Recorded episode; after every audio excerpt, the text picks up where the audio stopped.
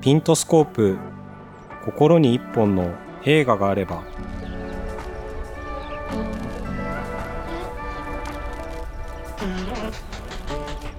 心の一本の映画との出会いをお届けするピントスコープポッドキャスト。誰かの記憶に残る映画体験を通して映画の新たな魅力をお届けする番組です。さて学生の皆さんは夏休みに入っていますでしょうか？宿題や課題がある皆さんも多いと思いますが夏休みは自由に時間が使えるので気になっている映画をたくさん見ることができる。また街に出かけていろんなカルチャーや人に出会いに行ける期間でもあります。もちろん長期間自由な時間があるので映画や音楽などを自分で作ってみることに一歩を踏み出せる時間でもあると思います。そこで今回は学生が作った映画を全国から募集しコンペティション形式でグランプリを決定する東京学生映画祭の実行委員の方々にお越しいただきました。こちらの映画祭は学生だけで運営されています。どんな映画が集まるどんな映画祭なのかまた学生映画祭の運営の苦労などについても伺いました。それではどうぞ。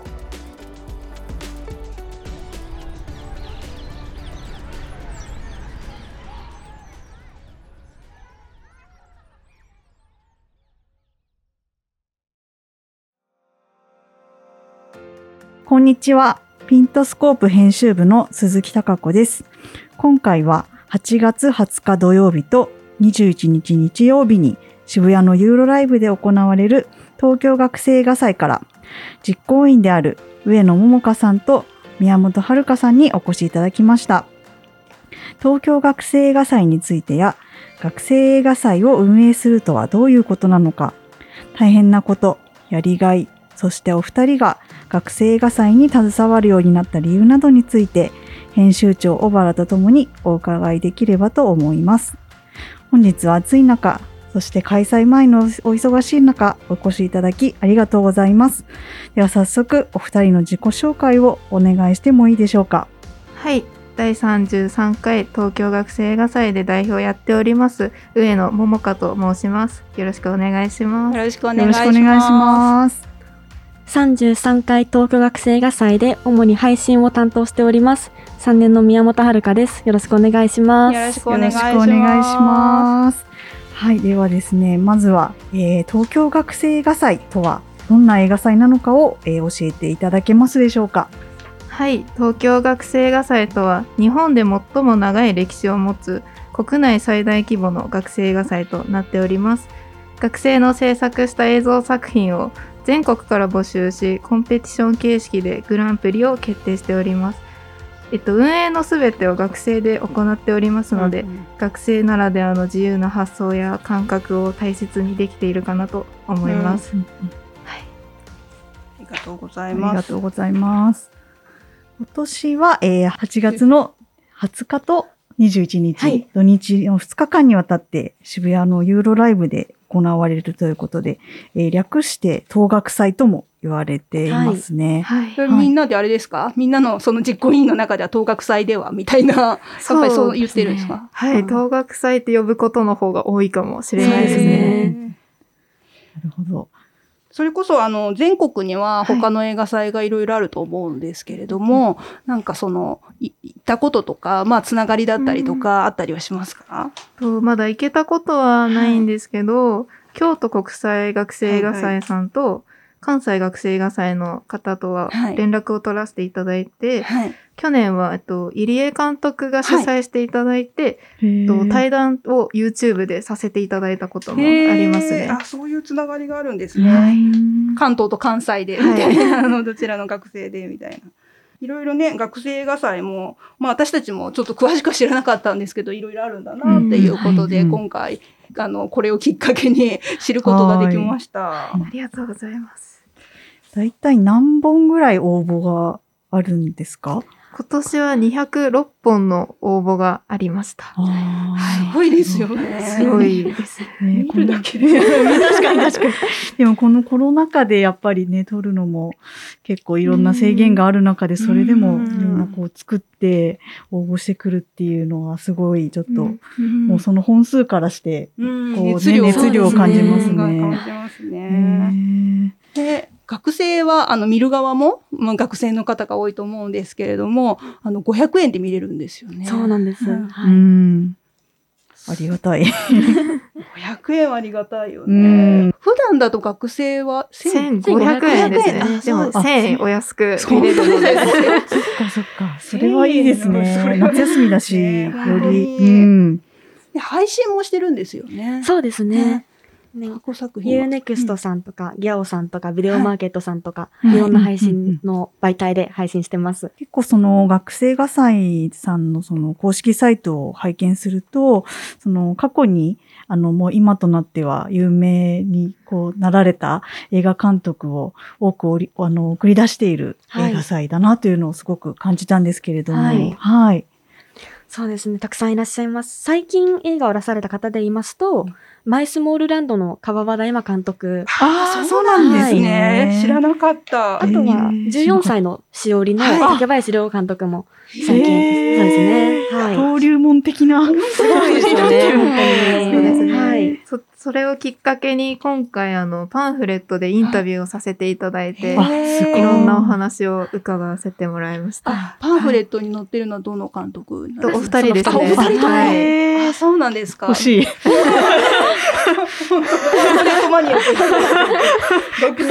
見に行って買いに行ってみたいな。見に行った方に無料でお渡ししてるので、買います。お金出すよっていう。無料でもらえますね。ようん。出します、えー出します、みたいな。そうなんだ、はいじゃあちょっと印象的な話が聞けましたか？私が川田監督の行けてなくて、竹林さんにだけお話を伺ったんですけど、はいそうですね、学生時代のお話だったり、今に至るまでの映画制作のお話だったり、うんと2回入選されてるんですけど、いその当時のお話とかいろいろ伺えて伺いましたね。はい。貴重なお話ですそうですね。ね。あとは、もうちょっと前で言うと、ユリイカの青山真司監督、うん溺れるナイフの大和由紀監督も東学祭出身です。あのす今年のスローガンが「はい。宇宙で一番純粋」ってはい。いうスローガンなんですけど、これはどういう意味が？これ私が考えたんですけど。そうなんですよ。あの、はい。これは、そうですね、去年、あの、のグランプリの、はいあの、監督の方に、はい東学祭は本当に純粋な映画祭ですですねって言われたんですよ。大人の事情とか、お金のこととか絡んでなくて純粋ですねって言われて、でそういうのもまあそうなんですけど、やっぱりその作品見ていて、うん。そのうん学生時代のまっすぐな、まっさらな気持ちでう、ん。ただひたむきに向き合ってできたなっていう、その純粋な気持ちを感じる映画がとても多くて、私たちとしても、やっぱり、あの、難しいこと考えずに、これ流したい、これ好きっていう純粋な気持ちだけで映画を選んでいるので、うん主に。んそうですね。っていうことで、あの、純粋って言葉を入れました。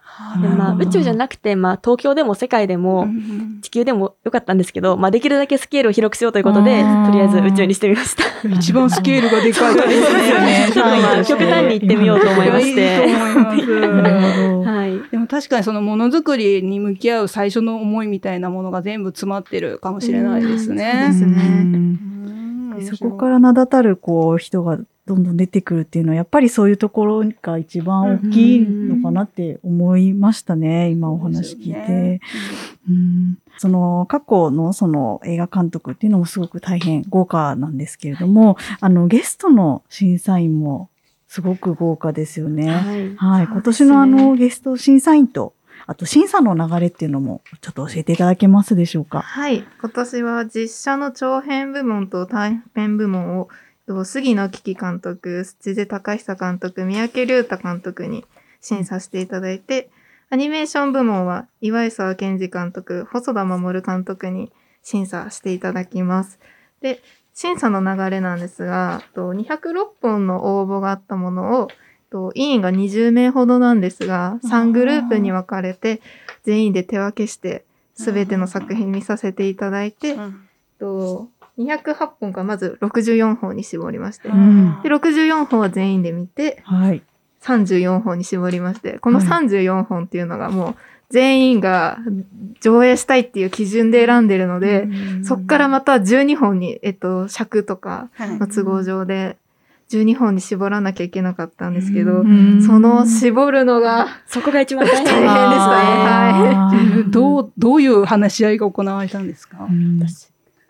それちょっと言えないかもしれない。みんなそれぞれの作品にすごく思い入れがあったので、その作品に対する思い入れをはい話して、い、や、私も負けてない。私も負けてない。プレゼンこの作品が好きだっていうのを話し合いながら、そうですね、どうにか、こうにか。ね多数決とかは絶対にやらないんですよね。うんそうなんですね。全員一致。そうですね。まあ、納得した枠が決まってるので、あの、うんどうしても時間で、はいこのじ、これを流したい派と、あれを流したい派で分かれて、2時間ぐらいその話をしたりとかね。純粋。うん。で、片方が、確かにそうだねっていうまでやるっていう、えー。もう粘り強くやりましたね。ね。何時間やったんだろうな、最後。最後、合宿でね。そうですね、泊まり込みでそうなんです。決めたんですけど、昼から朝までやったけど、参加した。なんかそれで一本ドキュメンタリー撮れそうですね。本当ですね。ね、全部思い入れがあるので、うん他の映画祭さんとかで入ってるのを見るとすごい嬉しくなってみんなで、あ、入ってたって言いながらああ、もう育てた感覚が ありますよね。ですね。で、そこまで絞った12本をゲストの方にようやく見てもらうって感じですね。はい。ああ、なるほど。いやーね、しちょっと仕事の愚痴になるけど、どうしても合理的に、そういう時間内にやらなきゃいけないっていうことはね。ね。やっぱそれがちょっとあれになってくるから、そういうことすごい。徹底的にやるっていうのは、でも一番合理的なね、方法かもしれないけれども、うんみんなが納得するまうでん。それをちゃんと決めるっていうのは、その審査基準みたいなのってあるんですか？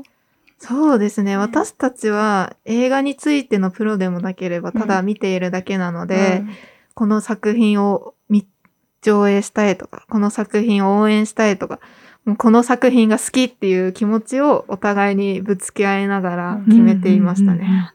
へえ。なんかそういう機会が、その学生の時代にあるっていうのが、すごい羨ましいなって今思いましたいやね。貴重な体験でずっとなんか残っていく、これからなんかその大人になっていく中で、絶対に大事な時間だと。うん。なんか自分が、その、見る、けどうしてもやっぱ見るだけになっちゃいがちじゃないですか、うん映画って。うんで、まあ一緒に行った友達とかと、うんまあ感想を話し合って、語語り合ったりっていうのはあると思うんですけど、そこまでとことん、なんか、こう、ね、ぶつけ合ってっていうのって、うんやっぱよりその映画のことも理解しないとできないから、知るしそうですね。ね。改めてこう、へえ、うん。ちょっと羨ましいですね。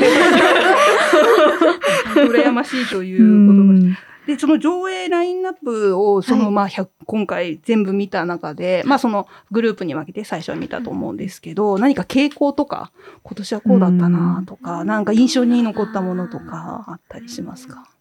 ここが。昨年はやっぱりコロナの影響が大きい作品が結構あったなっていう印象はあったんですけど、今回はそんなにコロナの印象が強い作品は多くなかったかなって。そうですね。そうなんですはい。ね。去年はなんか作品の中でマスクしてるとか、か病気がはびこった世界とか、そういうのがね、よくあったんですけど、はい。今年はそう、去年よりかはって感じですかね。ああ、じゃあやっぱり抜けてきた感覚もあるっていうことですよかもしれないですねよりなんかちょっと元に戻ってきた感みたいなのは。うん、変化がそこにも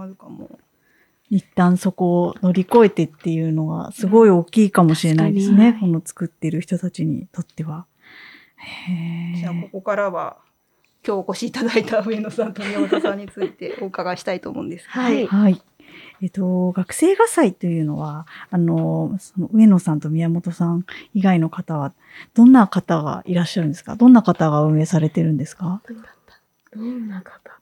みんな映画が好きで集まっているのがほとんどでして、うん私たちは新しい員を募集するときに SNS とか、はい。ホームページとかで募集させていただいてるんですけど、うんみんなやっぱ映画が好きで映画に関わるサークルだったり学生団体に入りたいっていう思いで集まってきてくれてる子がほとんどですね。そうですね。うんうんうんうんお二人は最初から知り合いだったんですいや、違うんですよね。違いますね。別々に見つけてきて、はい。学校も違う。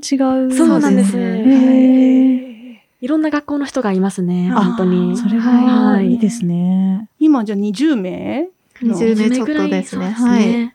それは参加したいって言ったら誰でも参加できるはい、学生、学生ですから。学生である、はい。条件は。学生であることっていうことだけで。はい、一般大の子も美術系の大学の子もいるので、あどなたでも。はい。それは、その、まあ、作ってる人だけじゃなくて、とにかくその、自分は作りたいわけではないけど、うん。関わりたいとか、そういうことなんですかね？そうですね。そうですね。私たちは作りたいっていうよりかはうん見たいとか、強いかなって思います。そうですね。で作りたい子も中にはいますね。はい。うんああ、そうん先輩とかとのつながりとかってあるんですか？何人。かは今でも助けていただいてる OBOG がいらっしゃいますね。一応33年やってるので、はいそうですね。前の先輩方だと映画業界に今も携わってる方とかだとお手伝いしていただいたり、あと直近の先輩方は今もいっぱい手伝っていただいて、どうにか運営させていただいてるっていう感じですへね。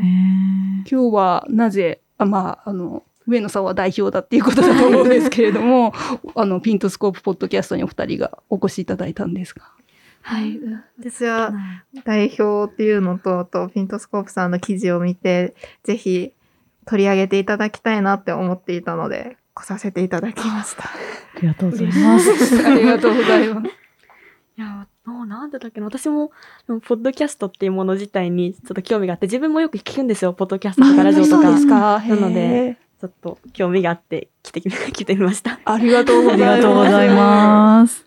その二人は、はい。その、東学祭はどうやって知ったんですか？あうん。私は、私たちが大学生になった時って、もうコロナが一番、うんすごかった、家からもう出れなかった頃に、第一波の時そうですね、ね。第一波の時に、大学生2019 20年か。20そうですね。年ですね、はい。になったので、活動が制限されてて、はいはい、そうでしたね。その中で何かしたいなって思った時に、映画系のサークル入りたいなって思って、私は。うん、うんで、うん探した時に東京学生映画祭を見つけて、で、ちょうどそれが開催に近かったので、映画祭を見に行かせてもらって、そこで、あ、入ろうと思って入りました。うんうん山本さんは？そうですね。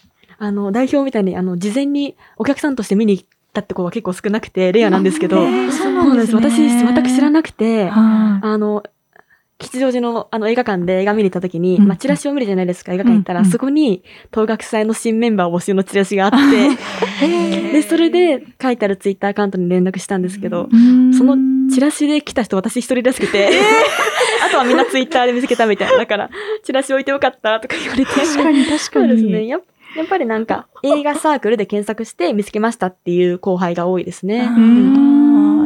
でもやっぱり探してるってことですね。そうですね。なんか自分うがん。見てね、その作りたいわけじゃないから、やっぱり映画ファンで、みあの、だけじゃないから、見たくて、しかもそれをなんか押していきたいみたいな、うん。広めていきたいみたいな気持ちがある方が、やっぱりちょっと自分で自ら探してうん。関わってるっていうことですよね。うんそうですね。自分からみんな来てくれてるので、うん。積極的な子が多いかなとは思います。じゃあやっぱり暑いですか？暑いですね暑いね。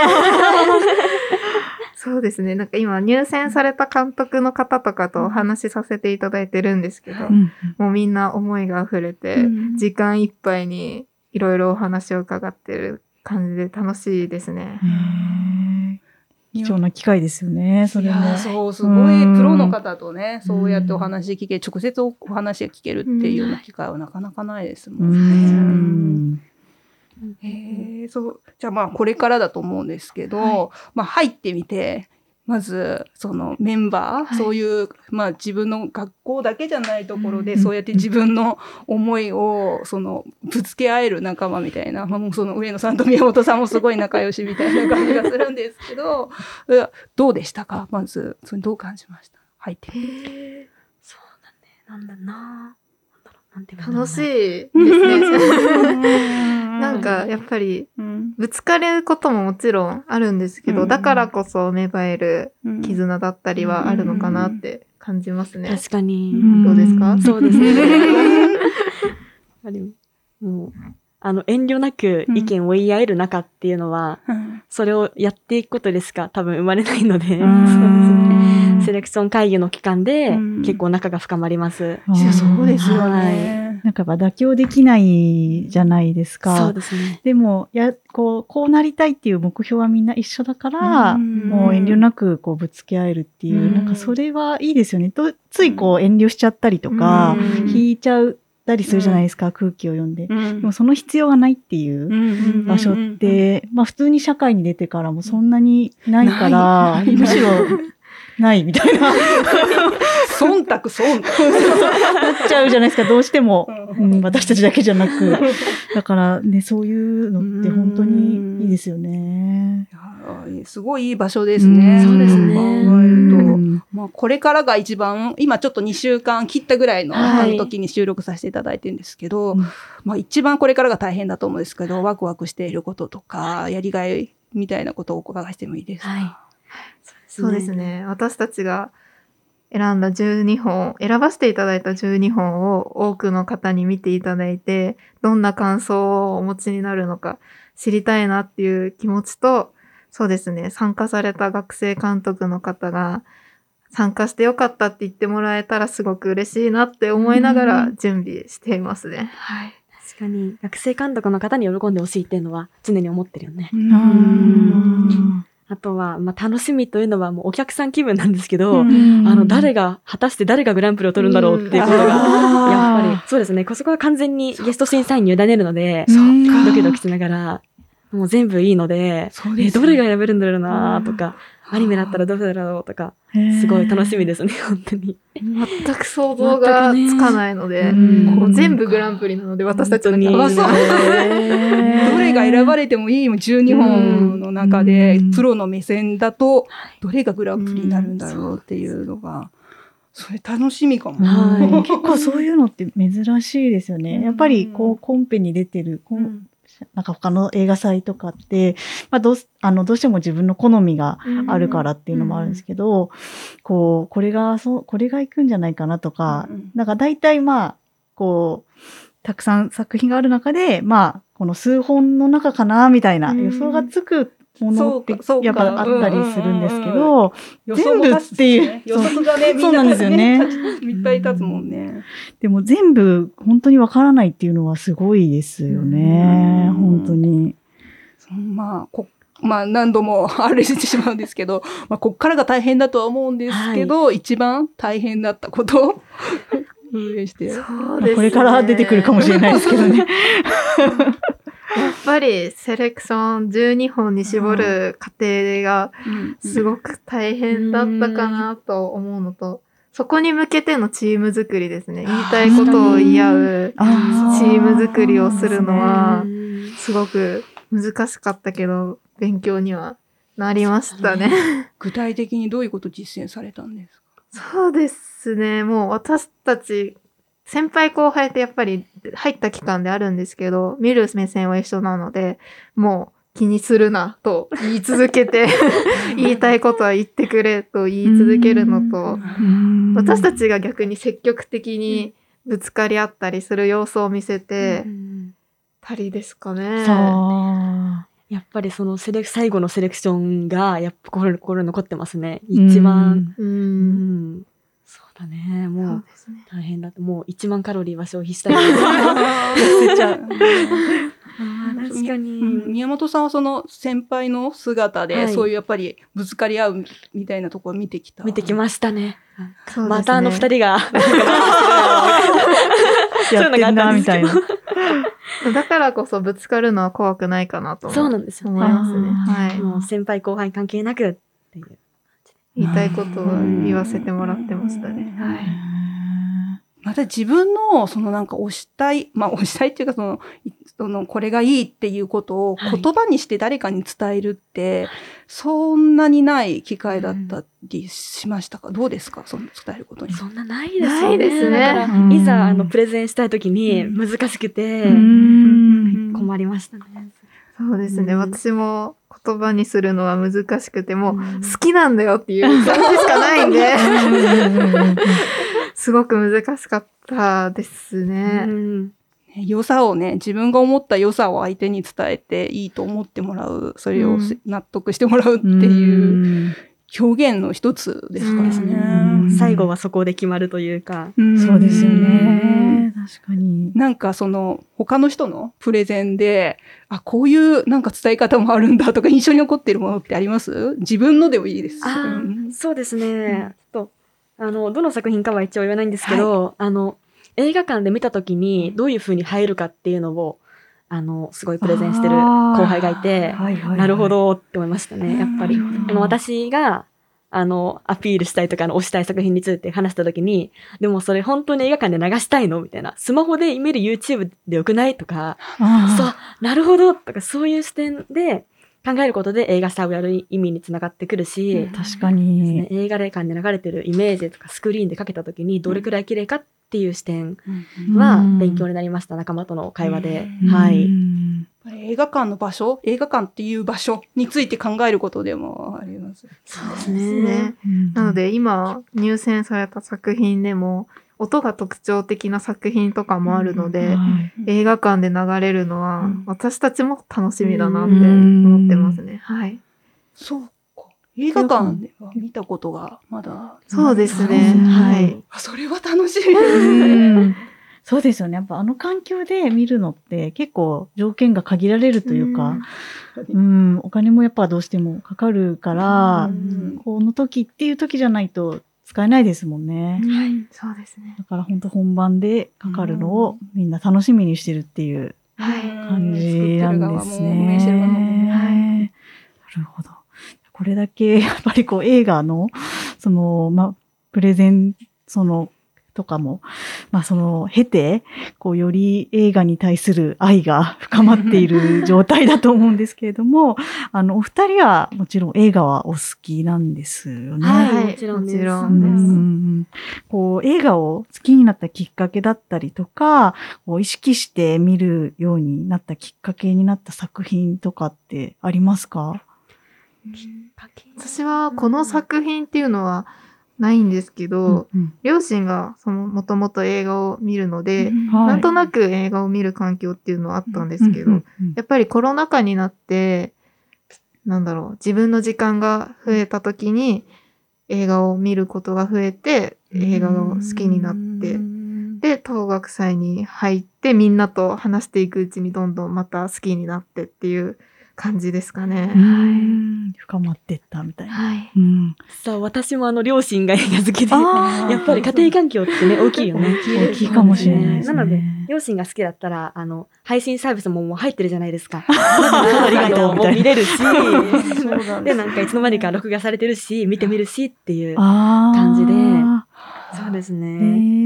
ーでもやっぱりその、大学1年の時、コロナが大変でサークルのことも考えてなくて、そうですよね。1年の時は、あの、東学生入ってなかったんですよ。2年の春から入ったんですけど、うんうん。で、1年の時、時間があって、いっぱい映画見て、もっとハマっていってっていう流れはありましたね、やっぱり。うん。そうかも。私が今41歳なんですけど、やっぱり配信って本当に最近のもので、本当にそうですよね。私の時は本当に。DVD を自分で借りに行ってとか、そうだ、まあその、もうちょっとその、テレビ放送での映画っていうのはいっぱいあ、今のよりはあったと思うんですけど、まあ、見たい、配信に入ってれば、とにかく、まあ、もちろんそこで全部は見れないんだけれども、たくさんの中から選んでうんうん見る、見放題ではあります。はいはい。過去の名作、旧不及の名作から新作までうん。選びたい放題っていうすごいうん。素晴らしい環境ですもんね。あいつ頃、最初の時、最初っていうか、子供の頃、小学生の頃とかはどんな風に見てました、小学生の頃は、うんテレビで見たり、うんレンタルしたり、うん家にあるビデオを見るのがほとんどだったかなとは思いますね。なので家にあった DVD の作品のイメージはやっぱり強く残ってます。ものとして。はいうんね。私の、なんか私の人生初の映画館はプリキュアってことだけ母に教わったんですけど、なんですね。でも小学校の時はあの祖母とジブリとか映画館に見に行った記憶があります。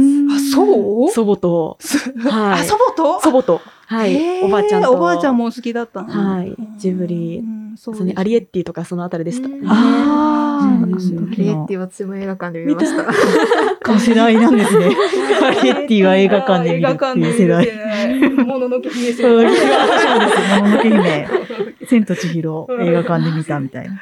ああ、そうか。その DVD で、その、まあ、お家にあったご両親のだと思うんですけど、どんな映画に見たとか、覚えてるとかあります？と私向けにあったとは思うんですけど、あの、ジブリのパンダコパンダが家にあって、擦り切れるほど見たなっていう記憶が。はいはいめっちゃ。見た。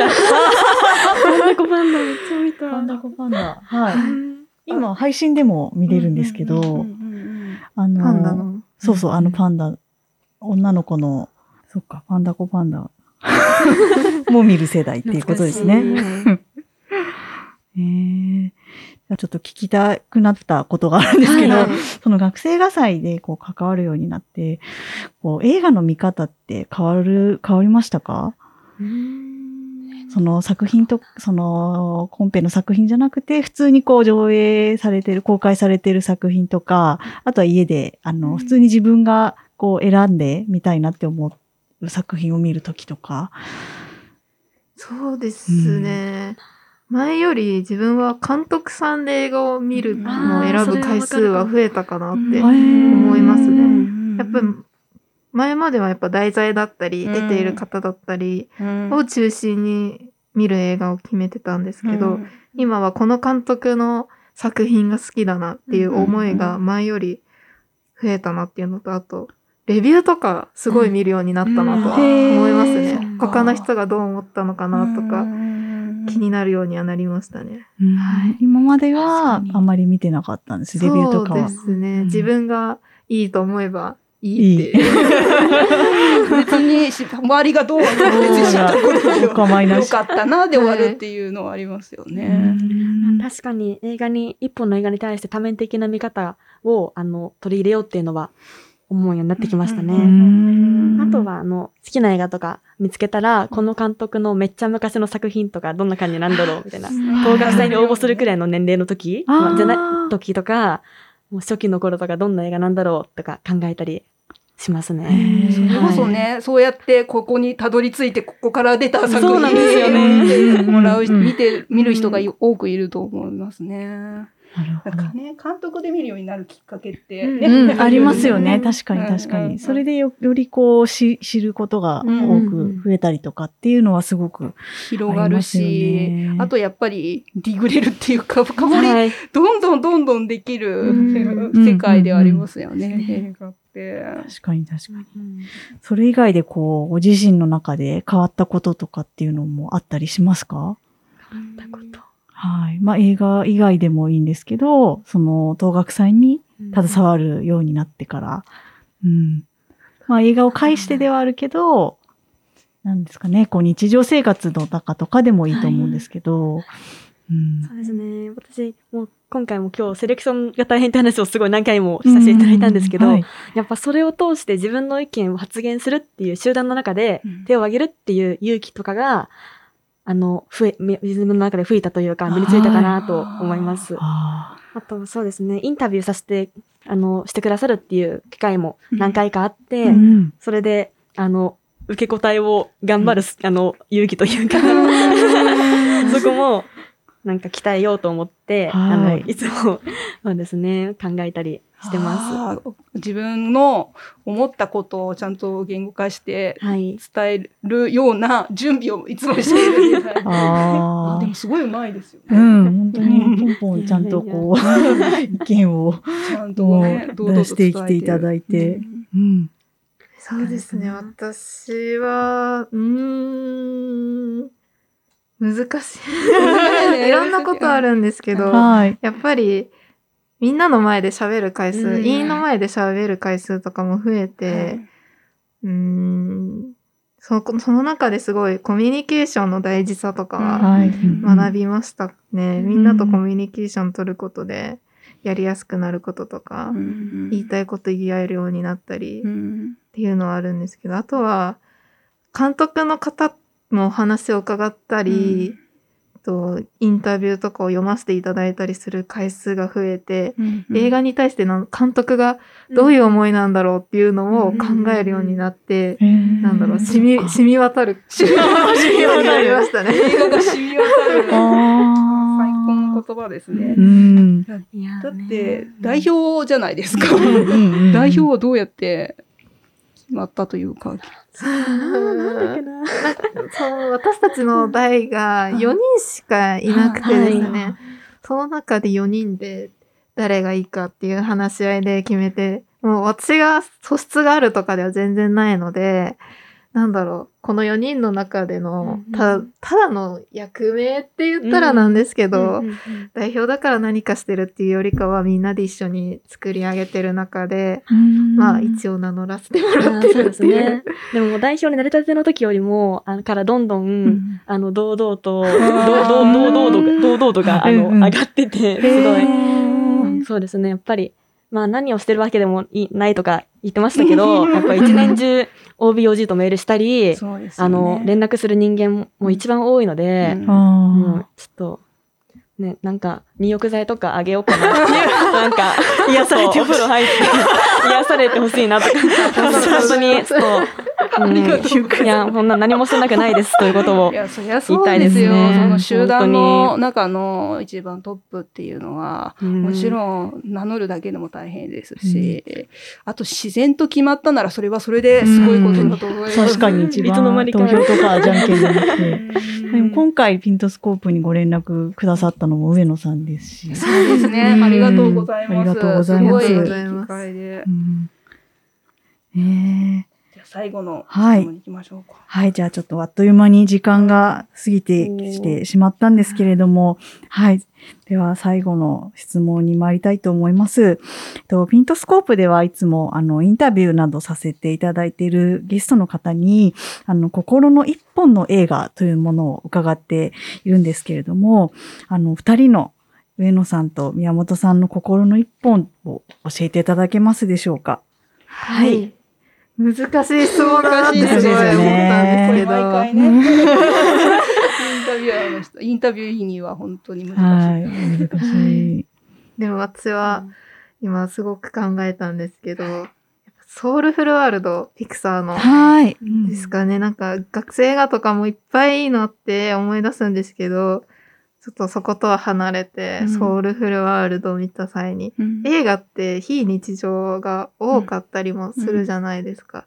でもソウルフルワールドを見た時に、自分の日常をすごい大事にしようって思わせてくれて、うんそれもすごく映画ならではの体験だなと思って、うん心の一本かなと思います。あれいいよね。すっごいいいですよすねご。くいいですよね。ピントスコープでもタップダンサーのその熊谷和則さんっていう方がコラボで取り上げてて、ちょっとあの、自分は自分でいいんだよっていう、うん。いうふうに思ったっていうふうに書いてるんですけど、ど、どんなことが思い浮かんだり、自分の中のしましたか、うーん、やっぱ、その、おっしゃってた通り、自分は自分でいいとか、夢がなくてもいいんだとか、うん。すごい日々楽しんでればいいんだなっていうのを強く感じましたね。私、なんだろう、やりたいことは多いんですけど、はい将来大きな夢があるとかではないので、すごい日々が楽しく過ごせてるので、うんそれも日々に感謝しながら過ごすっていうのもいいんだなって思いました。うんうんうんそうですよね。なんか、その、熊谷さんも子供の前で講演してくださいっていう時に何か夢に向かって実現するためにみたいなことをよく言われるんだけど、そうじゃなくていいんじゃないっていうふうに言っちゃおっしゃってて、いや、今、でもやりたいことはいくつかあるっていうふうにおっしゃってたんですけど、どんなこと、もしよければ教えてください。なんかすごくちっちゃなことなんですけど、は当学祭やっていくうちでも、なんだろう、もっとこういうことしたいとか、例えばインタビューとか過去の入選監督にさせていただいたのも今までなくて私が発案させていただいてやったり、と入選、今回の入選の監督にいろいろ話伺ったりっていうのも私が興味を持ってやりたいって言ってやらせていただいてるので、そういうちょっとちょっと、うん、すごい大きなことではないんですけど、やりたいことをちょっとずつ実現しているなっていう感覚ですね。はい。すごい大きいことですよね。うんやらされ仕事じゃなくて、自分がやりたいことを実現していくっていう。うん宮本さはい。宮本さんの心の一本は？心の一本。はい。私は、あの、ゴッドヘルプザガールっていう映画なんですけど、はいのスコットランドはいの、なん、2016年くらいかなに日本で公開されて、はい。で、うん。渋谷のどこかに母と見に行った記憶があるんですけど、それが一番、まあ、心の一歩、本という意味にふさわしいはい。映画ですね。いなんか音楽映画が全体的に好きなんですけど、まあ、それも、まああの、あんまり元気のない女の子がバンドを組んで元気になっていくっていう、その大まかに言うとストーリーなんですけど、あの、サウンドトラックも、もうずっともうこの2016年公開かな？それからもう6年以上もずっと聴いてて、へー。そうなんですよ。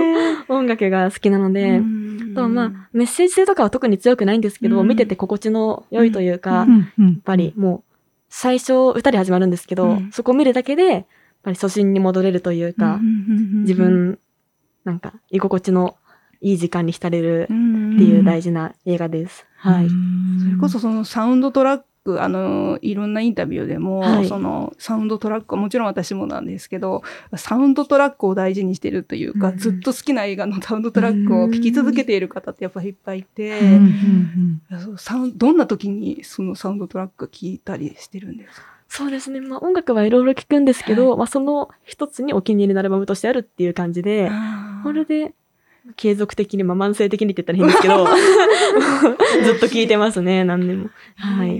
い。あとはまあ部屋で流したりうんしても気分が上がりますし。そうですよね、はい他に音楽映画がお好きっておっしゃってましたけど、はい。何か思い浮かぶ？そうですね。最近のだと、あの、ボヘミアン・ラプソディはいは2回見に行きました。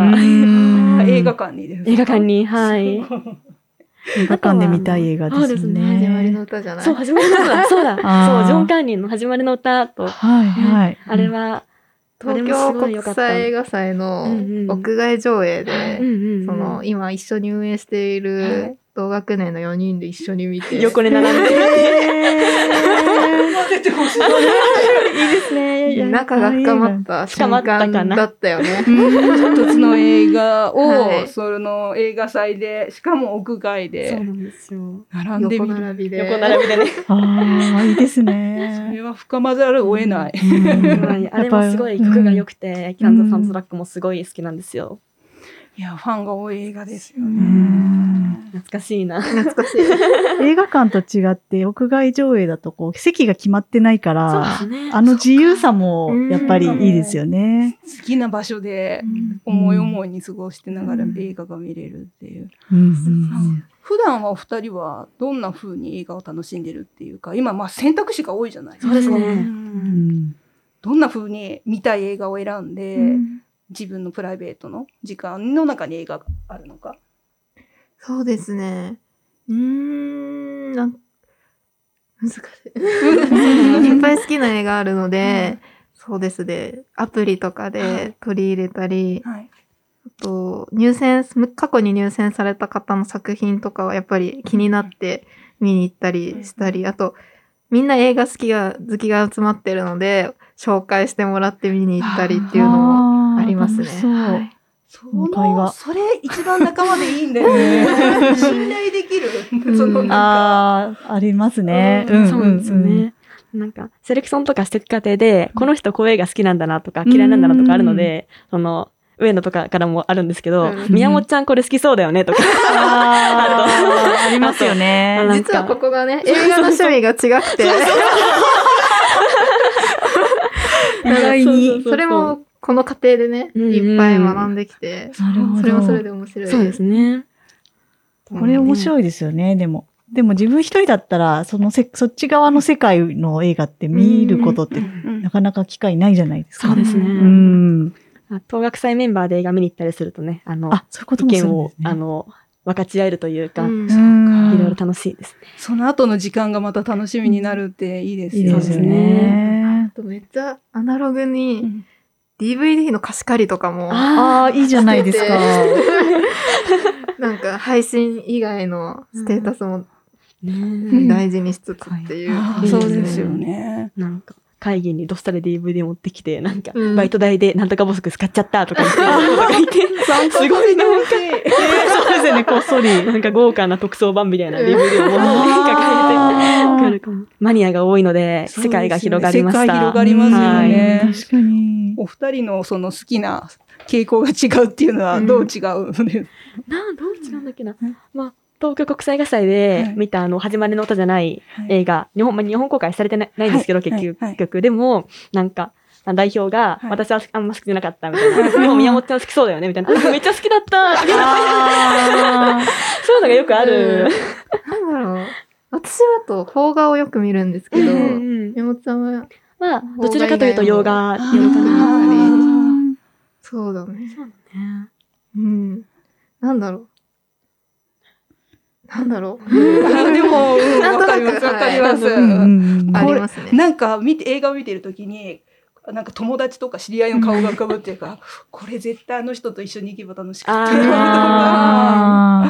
教えてあげたいとかね、うんあ出てきますよね。それこそ鈴木もね、いっぱい鈴木さんもいると、仲間がいっぱいいますよね、その。あ、そうですね。その映画、月に、まあ自分一人とかでも行くんですけど、あの、こう何人かいて、うん誰か月に一人がセレクトするんですよ。へーでそれを、あの、いやおうなく見に行くっていう。そうですね。それ楽しそう。だから、その、そその人が好きな見たい映画になるから、やっぱり自分の趣味じゃない場合も多くて。うん、うんででもそれはもう乗っかって、うんもう行こうっていう。へうーん。え、やろうよ。あ、ぜひぜひ、あの、なんか持ち持ち回りで 順番決めて、うに。ん、楽しそうですね。そうやっぱコロナの時とかは配信で家で各自見て、あのーなんかズームとかで集まってっていうオンラインでやってたんですけど、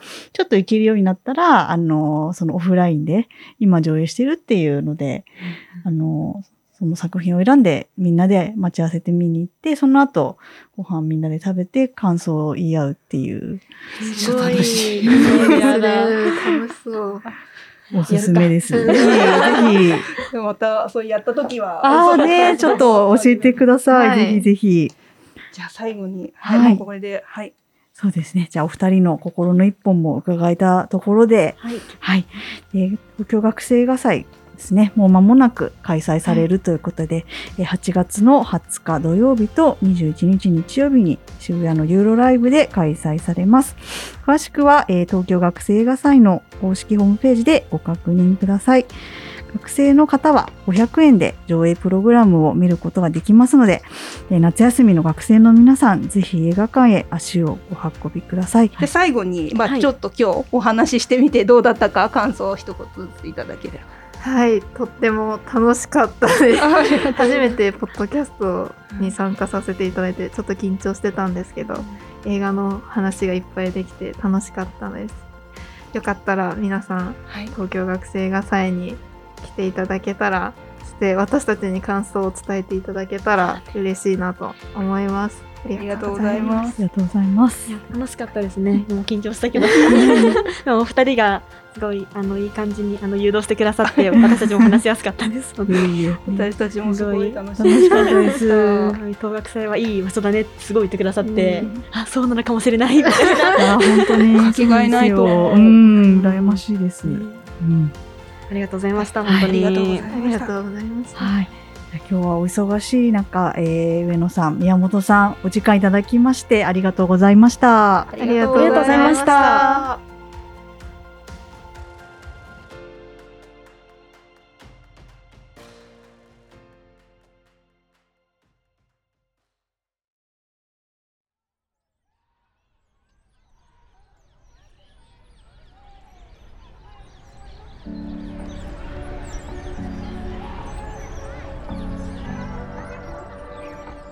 いかがでしたか？東京学生映画祭のホームページアドレスや公式 SNS アカウントは概要欄に掲載していますので、気になった方はぜひご覧ください。また、ご感想もお待ちしています。ピントスコープのサイトの感想を送るから、また、Twitter や Instagram で、ハッシュタグ PS ポッドキャスト PS はアルファベット大文字、ポッドキャストはカタカナをつけて発信してください。ピントスコープでは、誰かの記憶に残る映画体験を通して、映画の新たな魅力をお届けしています。Twitter や Instagram、ポッドキャストをフォローして、あなたの人生に寄り添う心の一本の映画を探しに来てください。